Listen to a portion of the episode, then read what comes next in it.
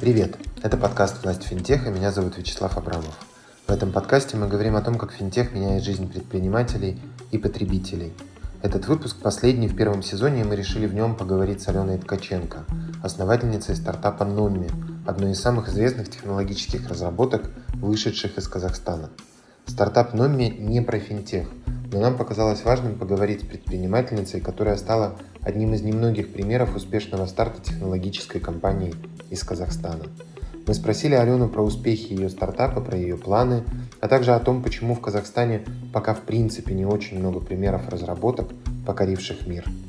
Партнер первого сезона подкаста «Власть финтеха» – компания Visa, для которой работа с финтех-сообществом является одним из важнейших направлений стратегии.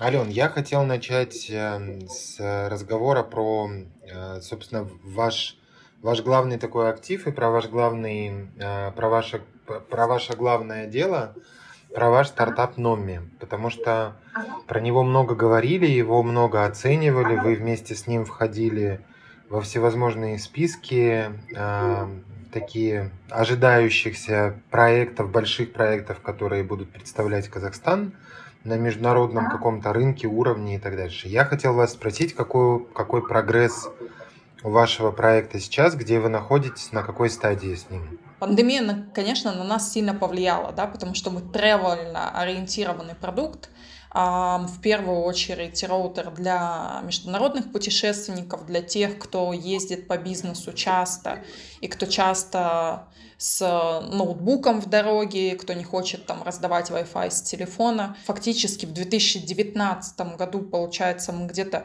в районе октября а, вышли на Amazon, если я не ошибаюсь, ну, я могу ошибаться, но мне кажется, мы были, ну, там, если не первыми, то, наверное, в, в топ-5 а, ребят, а, у которых есть свои хардверные разработки из Казахстана, которые представлены на Амазоне. Вот фактически осенью 2019 года мы вышли на Амазон, а весной 2020 года случилась пандемия. Что мы за это время прочувствовали? С одной стороны, а, Amazon достаточно быстро для нас стал а, одним из ключевых каналов продаж.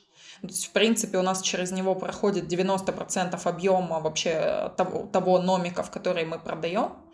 И а, когда а, весь международный travel упал, у нас э, целая серия э, случилась интересных изменений. Сначала а, у нас резко упали продажи, а, когда Amazon просто притормозил а, доставку на следующий день. Ну, то есть все люди сидят, а всем, с одной стороны, нужны роутеры, ну, то есть спрос на роутеры очень сильно вырос, с другой стороны, доставляли их крайне медленно, поэтому у нас появились такие продажи из внезапных, неожиданных источников. Мы были в том числе залищены не только на Амазоне, но и на других площадках, и мы смотрим, что у нас продажи там на Newegg или там на собственном сайте подросли, и думаем, почему? А потом понимаем, что потому что Amazon доставляет там через две недели условно, потому что он доставляет быстро только там воду, туалетную бумагу и базовые продукты. То есть мы, с одной стороны, э, в один период где-то на месяц сильно упали, потом, наоборот, начали сильно расти, потому что люди брали роутеры. И сейчас, ну, я бы так сказала, что мы фактически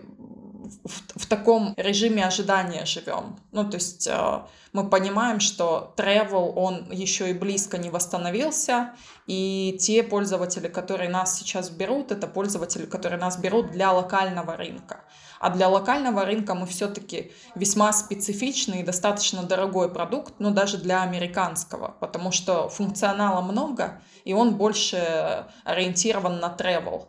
Мы думали о том, чтобы а, запустить доп. продукт, а, именно в роутерном сегменте. Но это достаточно дорогое развлечение а, с точки зрения разработки. Поэтому сейчас а, вот мы больше смотрим а, вокруг периферии, то есть, а что еще мы можем сделать для тех ребят, которые работают удаленно. И можно сказать, что ну вот, вот здесь у нас такой немного пивот не случился еще, но мы о нем а, думаем просто для того, чтобы не терять то время, которое люди не путешествуют. Вы не думали э, за, за это время, в том числе, ну, я знаю, что у вас есть такой опыт, но э, есть постоянный вот этот разговор, что невозможно делать какие-то крупные проекты или э, международно ориентированные проекты, как ваш, из Казахстана. Ага. Ну, то есть для этого необходимо находиться где-то э, в Европе или в Штатах, если вы работаете на американский рынок. У вас какая стратегия в этом отношении? Вы продолжите делать этот проект, находясь в Казахстане, или вы планируете менять локацию своей команды? Знаете, да, давайте я буду делить, наверное, вопрос на вопрос о расположении всей команды против расположения, там, допустим, ключевых игроков команды. В целом я верю, что а, все же наличие а, команды целевой а, на, ну, ключевой команды на целевом рынке, оно очень полезно. Ну, то есть, если делаете проект для Штатов, мне кажется, важно быть в Штатах, важно быть в Сан-Франциско, например. Я при этом а, понимаю, что, а, наверное, для B2C-шного продукта это может быть даже чуть менее важно. Почему? В силу э, глобализации, в силу того, что, в принципе, людям не важно, где находится компания, если она оказывает э, хороший сервис, и если мы там продаемся на Амазоне, мы можем сидеть, не знаю, в Гонконге, в Казахстане, в Узбекистане, где угодно. Главное, чтобы продукт был хорошим, продукт подходил. А, если бы мы работали B2B, там, наверное, я бы сто процентов сказала, ну, что не находясь на целевом рынке, крайне сложно что-то сделать. А, но опять-таки тут есть вопрос костов, а, есть вопрос расходов, и ну, это то, почему я думаю, что всю команду в принципе не имеет смысла никогда и ни для кого почти а, перевозить э, в другую локацию. Но это просто, это наоборот наше преимущество, что мы сидим на рынке, где а, человеческий труд, ну, к сожалению, он там ценится, ну, по стоимости выходит а, дешевле, чем тот же самый человеческий труд в США. И это значит, что на меньшие деньги мы зачастую можем создать, создать больше ценности. И ну, нет смысла себя специально лишать этого конкурентного преимущества. То есть пока у вас ничего не меняется, вы остаетесь в Казахстане и вы будете делать этот продукт из Казахстана? А, пока, ну, ну смотрите, мы, во-первых, его, как я сказала, там расширяем и смотрим вокруг. Например, у нас был в прошлом году опыт работы, в том числе с э, ноутбуками, и мы для себя сейчас э, изучаем концепцию такого удаленного рабочего места, потому что наши текущие клиенты, и американские, и казахстанские, они в том числе спрашивают, э, ну, задают вопросы там про технику, а что еще мы можем дать, а есть ли у нас какие-то продукты там по безопасности, а есть ли продукты а, формата подписка на технику. А, поэтому, а, мы докручиваем сейчас модель с учетом пандемии, а, б, да, я очень бы хотела а, как можно раньше оказаться в США. А, и в девятнадцатом году я туда ездила. А, ну, я скажу, что это был хороший, очень полезный опыт. Собиралась в двадцатом, но вот двадцатый год это пандемия, и, соответственно, там все, все полеты они перенеслись. Сейчас я думаю, что если я осенью смогу быть в США, будет отлично. Алена, как э, развитие 5G, потому что, ну, уже про появление 5G говорить, наверное, не имеет смысла, но развитие 5G будет менять ваш продукт, если будет? А, я, я думаю, что это просто э, ну, технологическая штука. Это точно так же, как там были роутеры на 3G, а потом появились роутеры на 4G, а теперь появятся роутеры на 5G. И они существуют, они просто очень дорогие сейчас для розничного клиента. Ну, то есть там еще а, месяцев 5-6 назад они стоили где-то там 300 долларов, 400 э, долларов за устройство, в отличие от э, там 50-150 долларов для устройства на 4G. То есть э, с точки зрения технологии это ну, замена одного чипа другим, по сути, и там еще небольшой набор хардверных изменений. А, это история про апгрейд э, ну, той версии, которая сейчас есть. Но она фундаментально как-то рынок не меняет. Я бы сказала, что 5G меняет скорее такой Wi-Fi на э, городской рынок, ну то есть на City, да, большое влияние оказывает, на, например, возможность сформировать какую-то сетку э, внутри предприятия крупного. Тоже, опять же, влияет. Но вот на розничный обычный рынок э, на самом деле не сильно, и на самом деле достаточно много исследований проведено сейчас, что там а, даже если у тебя телефон с 5G, у тебя сейчас там на уровне США, например, очень-очень мало точек, где ты реально можешь э, почувствовать эту 5G скорость, Понятно, что технологии туда придут, потребители хотят 5G, ну, то есть это то, что ты хочешь покупать, потому что о нем слышал. Но на самом деле, а, ну, как- как-то фундаментально именно потребительский рынок, ну, я бы не сказала, что меняется от 5G. Ален, я хотел вас попросить дать какую-то оценку общую, в смысле, какую-то, я имел в виду общую оценку казахстанскому рынку стартапов, потому что мы про это постоянно пишем как медиа, и журналисты вообще много исследуют эту тему. И есть вот это устоявшееся ощущение, что Казахстан, в принципе, очень мало стартапов э, породил, каких-то ставших, э, ставших известными, ставших успешными, потому что ну, у нас было много примеров, вы знаете, до прошлого года из Беларуси стартапов, которые а, или приложений, или стартапов, которые действительно производили фурор. А, сейчас по, по понятным причинам таких э, успехов уже нет, но тем не менее, если сравнивать с, со странами другими нашими там соседями или бывшими республиками союзными, которые были вместе с нами в одном государстве, у них как-то совершенно другая скорость эм, появления вот подобного рода продуктов. У нас она как-то осталась довольно низкой. Чем вы это объясняете или у вас может быть совершенно другая оценка на этот счет? Мне в этом плане нравится фраза Адиля Нургожина про то, что у нас э, как бы больше будет движения и стартапов. Может быть, я его недословно, конечно, цитирую. А, ну, в общем, у нас вот этого добра будет больше, когда денег станет меньше.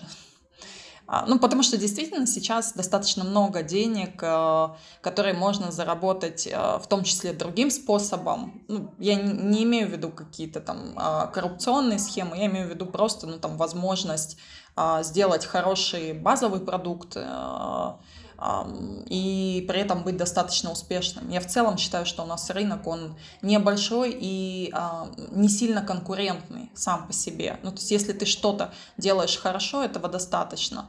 Ну, в стартапах я бы вообще посмеялась и сказала, что если ты красиво рассказываешь, зачастую этого уже тоже достаточно, ну, чтобы на тебя обратили внимание. Но, честно, я бы не была сильно так строга с, со стартапами нашими. Да. Я понимаю, что все хотят сравнивать себя с, не знаю, с белорусами, с Украиной, с, там, может, Россией, а, кем-то еще, соседями. Но мне кажется, что сейчас уже, ну вот, Э, формируются зрелые команды, да, ну, то есть появляются ребята, которые там, может быть, там пару раз проекты провалили, но на третий раз там ты уже приходишь с опытом, ты знаешь, а, как и что работает, да, у тебя вероятность успеха больше. А, появляются те ребята, которые кому-то что-то продали или вышли из проекта. Ну, для меня это очень там а, замечательный такой класс людей. Ну, я туда отношу а, Лешу Ли, например, с Авиатой или Асхата с Сантуфеем. Ну, то есть мне кажется, это красивый кейс, который, во-первых, очень сильно а, мотивирует остальных и показывает, что даже если на нашем рынке не так много а, потенциальных стратегов, готовых купить компании, они все равно существуют, да, то есть у тебя какой-то экзит да может случиться. А, во-вторых, я, там, я знаю, что есть ребята, которые сейчас на российском рынке а, достаточно активно работают, и я надеюсь, будут хорошие новости скоро по ним. А, есть ребята, которые там сразу в Штаты идут, но они в основном не светятся, они, они просто вот есть и есть, да, и как бы им а, про, про них не так часто слышно. Но мне кажется, вот эта вот взрослость, она растет, и ну, я думаю, что дай нам еще лет пять, скорее всего, у нас появятся опытные а, ребята, которые намного быстрее смогут двигаться и которые под себя будут аккумулировать а, достаточно большой процент опыта и ну вот, вот тогда шансы сделать что-то хорошее, они резко возрастают. Ну, в принципе, мы, мы же просто не считаем стартапами, наверное, ни, ни, ни Каспи, ни Фридом условно. Для нас они большие компании. Но я думаю, что оттуда, точно так же, как из там Чоки, Колес, а, может быть, там ряда других компаний, могут выйти хорошие команды, которые могут быстро пилить продукты. Вот для меня белорусы а, а, очень показательная пример, а, я сейчас не вспомню, как, как сейчас эти ребята называются. До этого у них фонд назывался Хаксус. Занимались, э, занималась команда управленцев, там, висишников, тем, что отбирала AI-проекты и а, продавала их на внешний рынок. Ну, то есть для меня это очень простая логика. Они поняли, как хорошо делать одну штуку. Выбрать AI-ку, ну, AI-based э, какую-то вещь, и хорошо э, запичить это Фейсбуку или кому-то из глобалов. И вот у них потоково, потоково просто стоял такой процесс. Взял, вырастил, продал, взял, вырастил, продал. То есть просто хорошее, мне кажется, понимание стратегии, и тогда это все на поток ставится. А, мне кажется, ну, как только у нас появятся команды, которые прошли через несколько проектов, будет быстрее. А вы не рассматривали, Ален, вариант с продажей своего стартапа? Мы, ну, смотрите, а, у меня, наверное, такая логика, что если продукт хороший, на него найдется покупатель, а, ну, в том или ином виде а, сам по себе, либо, ну, такая, как, как говорится фраза, такая корова нужна самому, да, поэтому ну, для меня основной фокус э, сделать так, чтобы мы э, в текущем виде, в виде, может быть, э, пивота были, ну, там, доходные успешно, да, а остальная история, она, наверное, ну, чуть более вторична, я бы так сказала. Я еще в двух вопросах хотел попросить вашу такую экспертную оценку. Вы сказали про, приводили в качестве одного из примеров Каспи, а, или упоминали Каспи. И, конечно, мы его не рассматриваем не как, как стартап, но мы можем его рассматривать в несколько другом контексте, и это очень интересно, на мой взгляд. Это же такое, такая очень качественная технологическая разработка, которая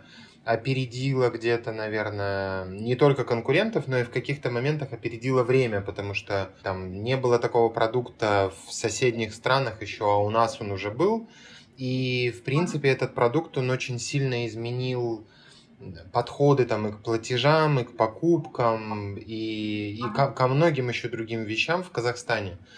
А почему, как вам кажется, Ален, мы, мы оказались настолько технологичной нацией вот в этом смысле, да, то есть мы смогли, казахстанцы, все потребить вот такой продукт, и сейчас ждем, что другие компании, в том числе финансовые компании, будут предоставлять нам похожего уровня и качества продукт. Но при этом вот со стартапами у нас несколько другая история. Как вы сказали, требуется время. Почему казахстанцы настолько легко смогли научиться вот этим решениям? Как, как вы думаете? Окей, okay. во-первых, ну, мне кажется, специфика там Каспия как продукта а, прежде всего в том, что он а, массовый. Ну, то есть вот в моей голове, в Казахстане, если мы говорим про какие-то технологические решения, а, они хороши, когда они массовые, когда они на массовый рынок. Почему? Потому что рынка какого-то узкосегментированного у нас просто мало. У нас сама страна небольшая, у нас там ну, вот 18 миллионов человек. Я люблю говорить, что там половина сельское население там убираем, да, если мы говорим про какую-то навороченную технологию, ну даже про наши роутеры. Там потом а, детей, стариков убираем, потом убираем тех, кто никогда не ездит за рубеж, а потом убираем тех, а, там, кто, кому, я не знаю, роуминг закрывают или кому там а, не нужен ноутбук, он только с телефоном ездит. И того у тебя остается там 2000 человек, да, например, а, в Алмате а, целевой аудитории. Вот мне кажется, что, что очень правильно у Каспия, это ритейл-бизнес, ну и вот э, я мельком говорила про Freedom, это тоже ритейл-бизнес, да, это, это бизнес, да, чуть на более узкий и специфичный сегмент, конечно, но он все равно розничный. А, мне кажется, если мы делаем ну, какой-то проект э, такой B2B-шный и, и нишевый, то Казахстан это плохой рынок а, для таких продуктов. И, ну, а, а, а стартапы, они же не всегда выбирают. Иногда стартапы это такие fancy продукты, которые э, хочется сделать создателю, и он думает, что вот они всем, всем, всем, всем нужны. А на самом деле не так. Ну, то есть вот это, мне кажется, отличительная черта Каспия, что он массовый. А, хорошая управленческая команда. Ну, ну, то есть, мне кажется, это очень такое вот, может, даже неравное сравнение, где, с одной стороны, у тебя а, молодые стартаперы, ну, они же у нас все-таки молодые в, в основной массе своей. Для, кого-то это там первый вообще бизнес, для кого-то это там, ну, я не знаю, после корпорации там первый проект. А, в целом опыта намного меньше, чем у управленческой команды Каспия а, в тот момент, когда они начинали. Я думаю, это, наверное, два основных фактора. Алена, у меня последний вопрос, он, он в тему нашего подкаста в целом, он про финтех. А, я не знаю, насколько вы глубоко изучаете тему финансовых технологий, финтеха, но я хотел вас спросить, есть ли какие-то решения, которых вы ждете как потребитель и как предприниматель, которые помогут, например, вашему продукту и, вашему стартапу. И я хотел вас попросить тоже оценить, насколько вообще появление финтеха и развитие финтеха, оно облегчило жизнь или изменило жизнь предпринимателей в Казахстане? Да, конечно, изменило и, конечно, облегчило. А, причем, я думаю, не только предпринимателей, но и а, обычных людей, ну, прежде всего, да, потому что нам стало там удобнее платить, удобнее покупать акции, удобнее, а, ну, вот недавно, я знаю, были, были новости про цифровую ипотеку, там, брать э, чисто онлайн вещи в, в ипо, э, ну, брать чисто онлайн ипотеку, да. А, с точки зрения того, ну, что мне кажется интересным в финтеке, и, и, и давайте я скажу, наверное, а, потенциально актуальным, ну, в том числе для Казахстана, а, это цифровизация. Ну, то есть это, это все, что связано с оцифровкой а, офлайновых процессов и переводах, переводов их в онлайн. Ну, потому что, мне кажется, у нас в целом такая неплохая, интересная а, база в этом есть. Но тот же Егов а, действительно удобная вещь, и она выгодно отличается от кучи там площадок, доступных и в России, и в Европе, там иногда где-то в Штатах. Поэтому ну, я бы смотрела в эту сторону. С рынком прям детально я не знакома. Ну, наверное, мои знания а, помимо там каких-то ключевых казахстанских проектов ограничиваются тем, что я очень а, рада тому, что Нурлан Жекипаров, а, который какое-то время работал в Каскоме, ушел, уехал, если я не обманываюсь, в а, Великобританию и в составе финтех-проекта привлек ну, большую значимую сумму инвестиций. Мне кажется, это очень крутая новость, очень классно, что есть э, ну, ребята, которые действительно из сектора и спецы, но, но в остальном, мне кажется, что это та сфера, где нужны прям реальные компетенции. То есть туда сложно прийти а, и поиграться. вот дай-ка я попробую что-то такое сделать, но я вообще там ни в регуляторике, ни в чем остальном не разбираюсь. А решения, которые а, нужны, ждем. Ну вот хороший вопрос. А, я ну, непосредственно мы, мы наверное, ждем а, э, какого-то упрощения а, документарного и с точки зрения отчетов. Плюс вот сейчас я, я, я говорила, что мы думаем вокруг э, периферийки, то есть мы думаем вокруг, э, о том, какие там, какую еще технику мы можем предложить э, компаниям, которые с нами работают. И э, ну, я проводила такой предварительный опрос, э, исследования среди, в том числе, казахстанских компаний.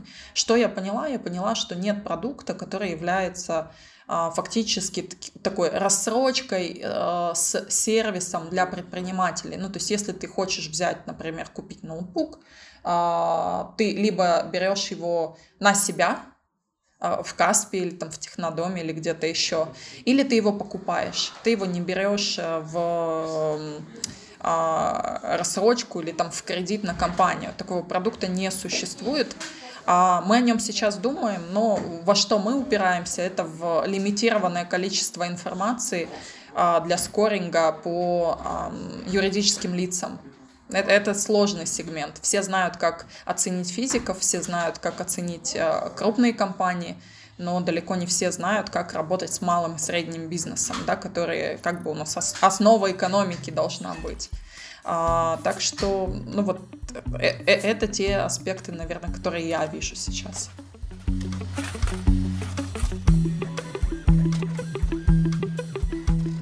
Это был подкаст «Власть финтеха». Следите за анонсами и подписывайтесь на подкаст на любой удобной платформе. В Apple подкастах, SoundCloud, на CastBox и Яндекс Музыке. Напоминаю, что партнер первого сезона подкаста – компания Visa, лидер инновационных платежных решений и надежный партнер финтех-индустрии. Visa реализует глобальную программу содействия финтех-индустрии Fast Track.